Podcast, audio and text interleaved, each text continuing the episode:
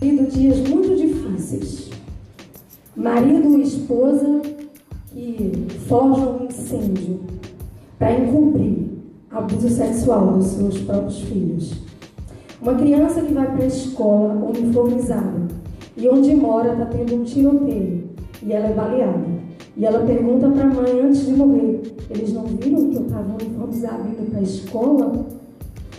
Uma corrupção que está generalizada em todos os poderes, em todos os municípios do nosso país. Uma guerra que dura cinco anos na Síria e que já foram mais ou menos 400 mil pessoas mortas. Há pelo menos 50 países que estão vivendo conflitos e guerras. E nós? O que estamos fazendo? Onde estão os filhos de Deus? A gente às vezes acha que a gente não tem força política, não tem influência econômica, social, mas o que está acessível aos filhos de Deus? O Fio falou sobre propósito. Todos aqui têm propósito. E a gente vai agora aprender como colocar isso na prática nos dias de hoje, porque os mundos estão derrubados, estão destruídos. A primeira coisa que o Senhor quer é que nós é, oremos e traga o reino de Deus sobre a nossa vida e sobre a terra. John Wesley falou o seguinte, que Deus não faz nada a não ser pela oração. Tudo começa pela oração. Talvez você esteja andando inicialmente com Deus e acha que já fez tudo o que podia fazer para resolver a tua situação, que já é impossível. E aí você fala, não, agora eu vou orar.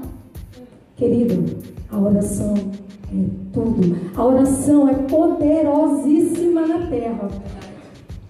Elias, um homem como eu e você, orou por três anos e meio e não choveu. Josué orou, parou. Isaías orou e ele estava dando uma resposta a, a Ezequias e uma das provas de que o que Deus faria sobre a vida dele, ele fez retroceder a sombra. E aí, oração é bobagem? Oração é a última coisa a se fazer? Não. Se a gente olhar as estratégias, é, as guerras do povo de Israel, nenhuma estratégia foi igual, mas todas começaram através da oração. A vitória veio pela oração. É, em Mateus 6, fala: Vocês orem assim, Pai nosso que estás nos céus, santificado seja o teu nome, venha o teu reino, faça-se a tua vontade, assim na terra como no céu. É chegado o tempo de filhos de Deus buscarem mais a Deus com intimidade. Amém. Esse versículo, preste atenção, Jesus fala assim para quem está iniciando. Os discípulos não sabiam como orar. Então Jesus ensina. Mas à medida que a gente vai buscando intimidade com Deus, Deus revela os seus segredos. Isso não sou eu que estou falando, é a palavra de Deus. Deus diz o seguinte: que Ele não faz nada, nada, sem revelar os segredos aos seus servos, profetas e amigos. E eu queria hoje falar sobre Abraão, inicialmente. Abraão, um homem como eu e você, está lá com Sara, já tinha recebido a promessa de uma descendência numerosa. Aparece Deus e o próprio Deus aparece a ele e os anjos. É como se fosse, irmão, a oração. É a reunião de oração que a gente precisa ter em mente. Aí, o que que Abraão faz? Entrega é, comida ao Senhor, tem um momento de comunhão. O Senhor diz: Olha, eu não estou esquecida da minha promessa, não. Daqui a um ano Sara vai engravidar. Agora é o seguinte: acaso posso ir embora e não contar para você o que eu estou para fazer com Sodoma e Gomorra? Preste atenção, não podemos limitar os nossos pedidos no nosso umbigo, pedidos pessoais.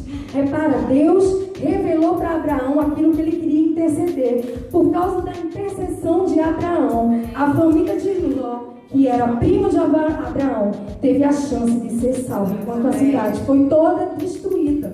E aí eu te pergunto, o que, que Deus tem revelado a você para orar? O que, que Deus tem dito à rainha Esther? Foi para um tempo, irmão, como este que você nasceu. Foi para um tempo como este, neste país, em Atos. Amém.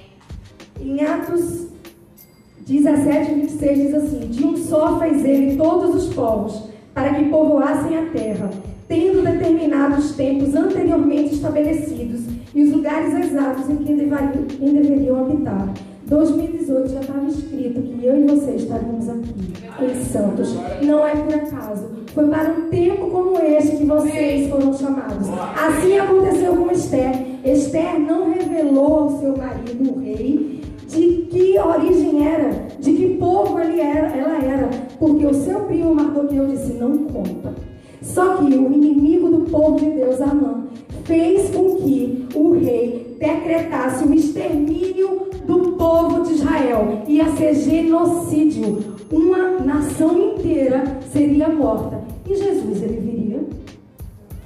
Não. E aí Esther fica com medo porque havia um decreto que se ela aparecesse diante do rei e ele não abaixasse o cetro, era a morte na certa. E aí Mardoqueu diz, Esther, será que não foi para um tempo como este e que fosse elevada a rainha para interceder pelo povo, para se posicionar. E ela proclama um jejum de três dias e oração. E olha, por causa disso, o cetro abaixou, o povo não foi exterminado, Jesus veio e por causa dele nós estamos aqui. Amém. O mundo anseia pelos sinais, milagres e maravilhas do povo de Deus. Eu estava vendo uma pesquisa que há em 2017 que há pelo menos 7 bilhões de pessoas no mundo, das quais 2,16 são cristãs. No Brasil, nós temos é, uma população, um dos países que mais tem cristão no mundo. Porém, entrou recentemente na lista daqueles maiores corruptos, países corruptos. Se eu tivesse no planejamento celestial do céu e me apresentassem esse indicador, eu ia dizer, olha, tem alguma coisa errada. O anjo estagiário errou nesse sistema. Porque se o país, Brasil, é um que tem mais cristão no mundo, tem que ser inversamente proporcional. Ou seja, se é mais cristão, é zero corrupção. Se tem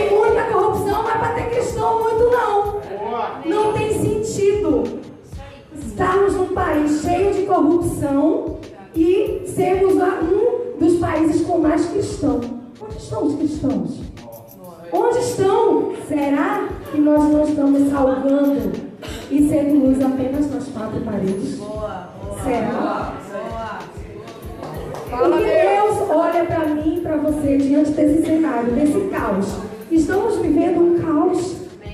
Estamos vivendo um caos e a gente está se acostumando